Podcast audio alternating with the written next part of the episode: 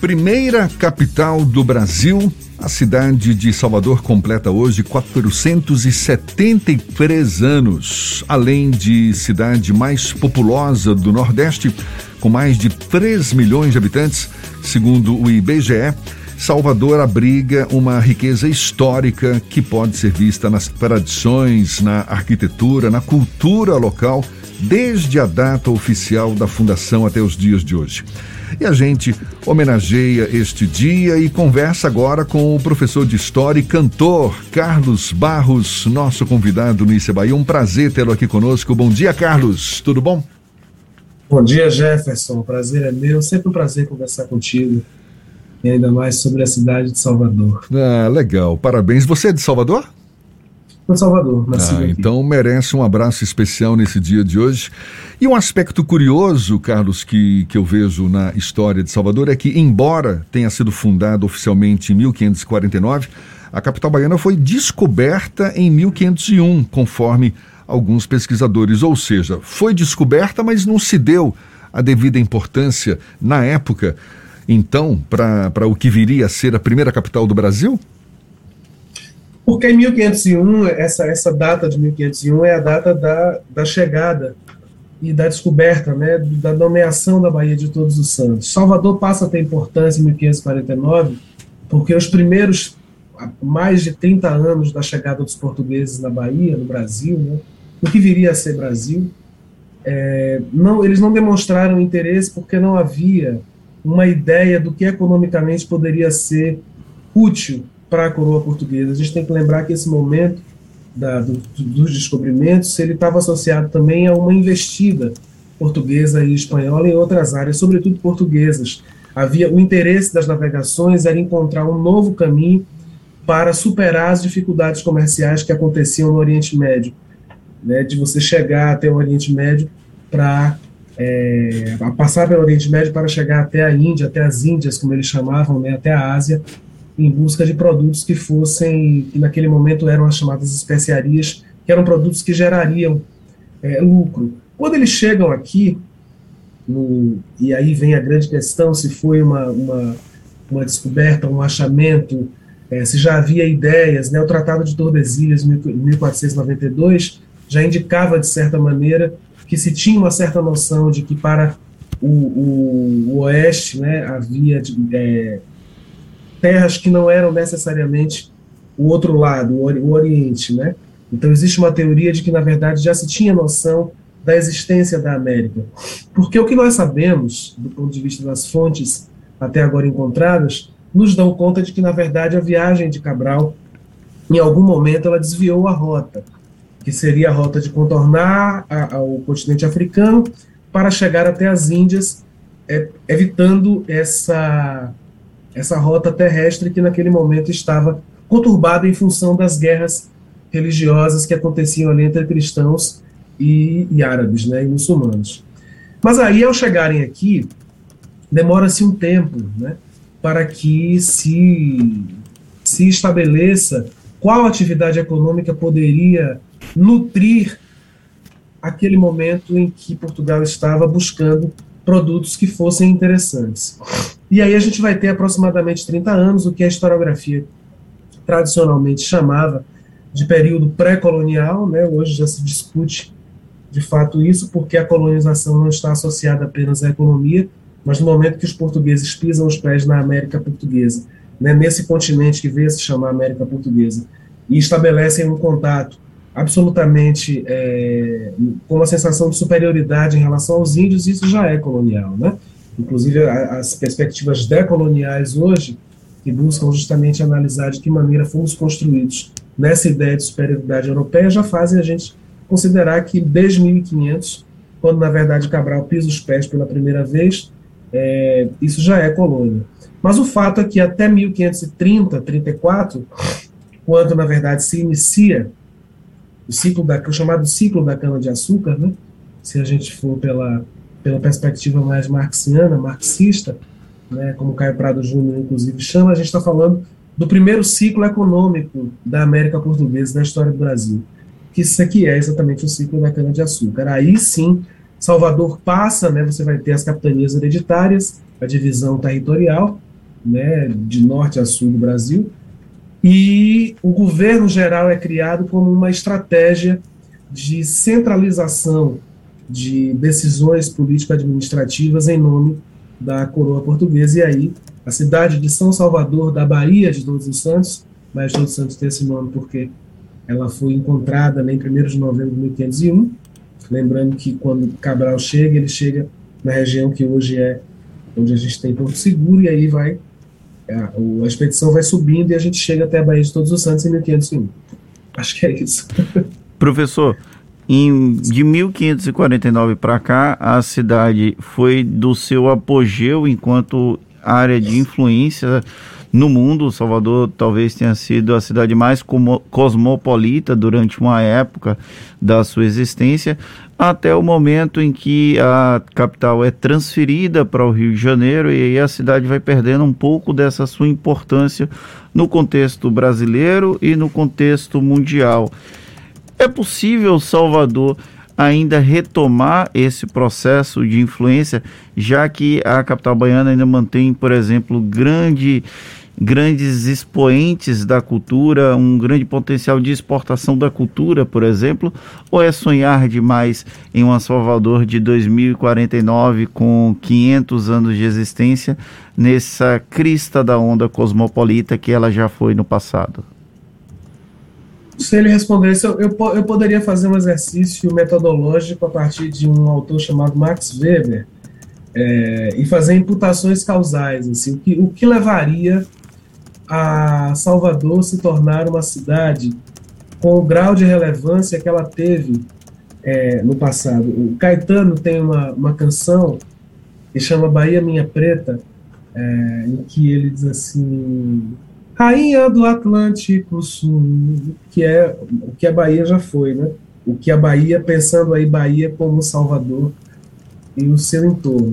Eu não sei se a gente um dia vai voltar a ser a rainha do Atlântico Sul, porque essa importância que a Bahia teve, sobretudo entre os séculos XVI e XIX, se deu em função de uma política econômica, que era a política econômica da colonização, em que ela centralizava os negócios de uma monocultura, que era a cultura do açúcar, e ao monopolizar essa monocultura do açúcar, ela se tornava expoente naquele momento. A gente vive um mundo hoje, a gente tem uma guerra hoje entre a OTAN e a Rússia com uma série de, de, de complexidades envolvidas nisso aí.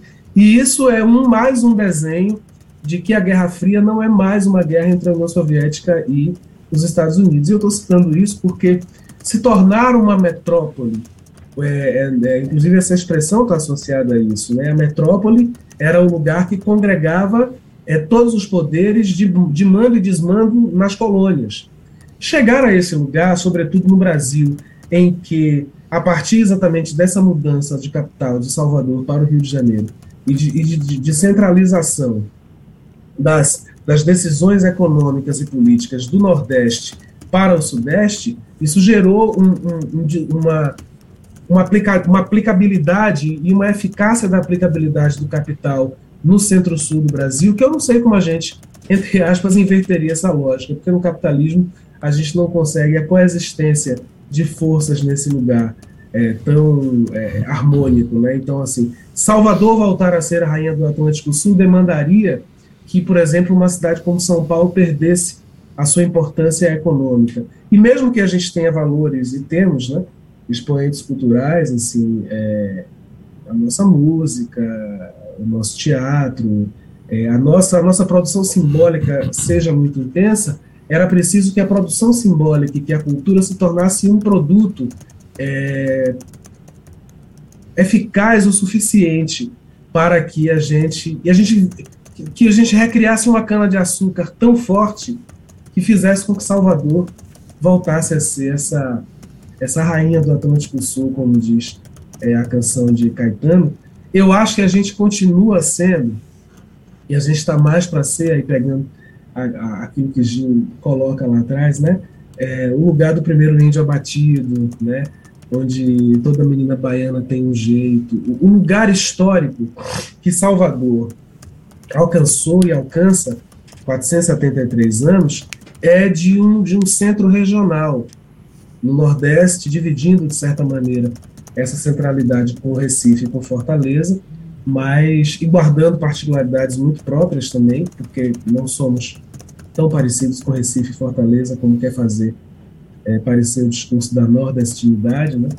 É, eu acho que o lugar de Salvador é esse, é ser rainha de rainha de um Atlântico, é, mas uma rainha que divide reinados. Carlos, uma questão que eu sempre me pergunto em relação à nossa história.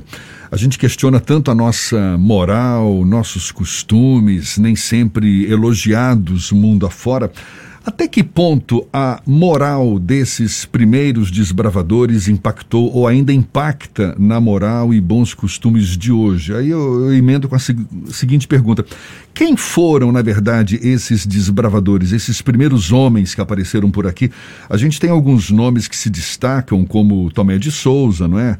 Primeiro governador aqui da Bahia, os jesuítas, liderados pelo padre Manuel de Nóbrega. Mas tinha muita gente que meio que foi expulsa de Portugal, não é? Degredados, criminosos que para não continuar presos em Portugal vieram para o Brasil até por falta de opção. Tem fundamento isso tudo de que as pessoas que vieram para cá, lá nos primórdios, não eram lá muito respeitadas? Eu não sei se eu vou saber responder essa pergunta, Jefferson, porque essa ideia de primeiro a gente tem que a gente teria que ter uma uma discussão muito mais aprofundada da própria ideia de moral aí. É, os presos, é, é, nem sempre os presos são a expressão da, da amoralidade ou da moral negativa, né?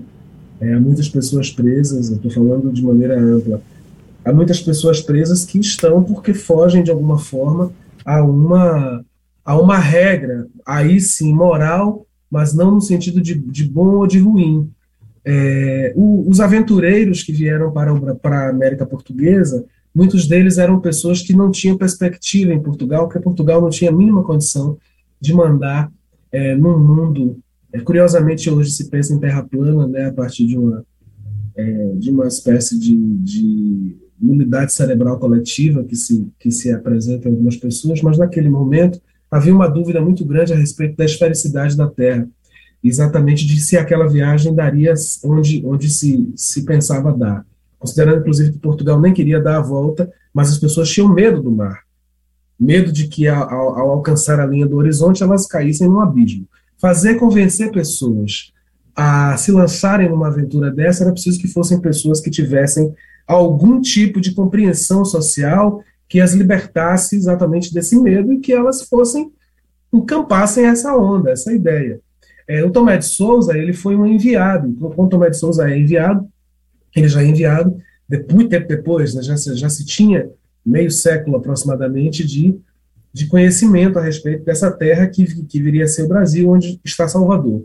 Eu não sei, eu não defendo a ideia é, de que, é, digamos assim, o, o espírito moral dos portugueses é, gerou o espírito moral do Brasil porque essa ideia é uma ideia, é, primeiro é uma ideia até certo ponto etnocêntrica, é um etnocentrismo, é um etnocentrismo estrangeiro, inclusive, porque normalmente quando se pensa isso, a gente pensa que outras civilizações e outros tipos de gentes, digamos assim, seriam moralmente mais é, talhadas né, para isso. Se a gente for botar no caldo da moralidade questionável, a própria colonização ela é ela é questionável, né? mas não somente a colonização portuguesa, a colonização inglesa, né? quando os ingleses chegaram na, na, América do Norte, também dizimaram os indígenas, estabeleceram uma relação de contato, mataram os indígenas com, inclusive, com os vírus, né, primeiro, que levaram, a gente está vivendo agora é, uma pandemia e a gente está vendo que é morrer por um agente biológico, né? Então, e, e nesse caso específico da moral, é, dos portugueses em relação ao Brasil, é, o, a, o Sérgio Buarque de Holanda, ele tem uma interpretação sobre a formação da sociedade brasileira, onde ele vai dizer, por isso que ele expressa, a, a, a ele traz a expressão homem cordial, que é muito mal interpretada, né, homem cordial não é de cordialidade, é de, de, de, de fazer as coisas com a emoção, né? A emoção do navegar é preciso, viver não é preciso, isso do português, que é tão famoso, tão conhecido. Isso é, é para, para Sérgio Buarque de Holanda, isso de certa maneira impacta na construção de um Estado nacional com uma racionalidade de Estado Nacional. Mas Sérgio Buarque de Holanda pensava a partir de uma perspectiva da sociologia e da antropologia alemã e de uma compreensão de Estado é, gestada a partir da ideia de cultura alemã no século XIX. Então, para ele, embora eu concorde com ele em, em certos aspectos, é, a nossa havia na civilização portuguesa uma certa incapacidade ou talvez um, um, um caminho que não fosse o caminho da construção de um Estado objetivo, e aí a nossa, a nossa é, tendência ao diminutivo, né? É, bonitinho, é, coisinha, esse lugar do afetivo, do afetuoso que nós valorizamos tanto, inclusive nós na Bahia, né? Minha preta, meu preto. Uhum. Esse lugar para Sérgio Buarque era um lugar que, de certa maneira, deslegitimaria no futuro a construção de um Estado-nação pleno. Por que, que eu acho isso problemático também? É, é como se este modelo de Estado fosse o modelo de Estado. Quando você vai para é, civilizações africanas que também formaram o Brasil, quando você pega as heranças é, indígenas que também formaram o Brasil, eu penso que a construção da moral, para voltar ao que você falou, a construção da nossa moral, desse, desse código de valores, ela não está associada apenas a quem nos gerencia, mas ela está associada também a, a como isso se organiza na população. Por exemplo, nós temos, é, hoje vivemos um, uma, uma, um governo federal absolutamente desastroso, absolutamente sombrio, absolutamente desgraçado, no sentido específico dessa palavra, da desgraça. Mas isso não é uma culpa apenas. Isso não está associado apenas a quem está sentado na cadeira da presidência e quem o assessora. Isso tem uma ressonância nas pessoas na sociedade, na sociedade brasileira que, de certa maneira, sustentam esse discurso. Né? É, nós, aí vou pegar um pouco a, a, uma perspectiva de Gilberto Freire, nós temos dentro de nós, Joaquim Nabuco, né, a gente tem dentro de nós é, é, escravocratas, racistas, homofóbicos, transfóbicos, é, pensando em, em valores contemporâneos. Isso não é uma coisa que as elites necessariamente legaram a gente. Contrariando o que os marxistas dizem sempre, de que a ideia, as ideias da classe dominante serão as ideias dominantes, as ideias das classes dominantes serão as ideias dominantes, sim, mas elas são matizadas quando elas entram em contato com as ideias dos não dominantes, e quando os não dominantes também passam a falar em nome dos dominantes, é, incorporando valores que são os piores, na maioria das vezes. Então, o que eu quero dizer, para finalizar, é que esta Salvador do século XVI, ela trazia elementos de uma lusitanidade nos seus sentidos positivos e não positivos, né, se a gente puder botar nesses polos, mas esta construção da moral brasileira, ela é uma construção que vai se dar da moral soteropolitana, baiana, que vai se, se é, construir ao longo do Brasil, ela é uma moral nossa, ela é brasileira, ela não tem nada a ver. É, você poderia mandar para cá princesas de, de, de medievais. É, aqui haveria uma, uma, uma reconfiguração desses elementos. Né? A cultura é isso. Professor, é professor Carlos Barros, para a gente encerrar, com poucas palavras, como é que você definiria Salvador? Uma canção de Moraes. Salvador é um porto seguro, seguro que há tanta agonia, há tanta beleza, tanta tristeza e alegria, ai, ai, ai, ai. É um porto, é um porto, sete portas. Por aí vai. Salvador Maravilha. é isso, é esse porto seguro e ao mesmo tempo é essa essa agonia, né? Esse essa angústia, né? Eu é, Jabas Bittencourt me deu de presente em 10 anos atrás, já tem 10 anos, uma canção chamada Essa Cidade, e que é uma canção que abre meu segundo disco. E essa cidade Parece fumaça, parece que passa por cima de nós.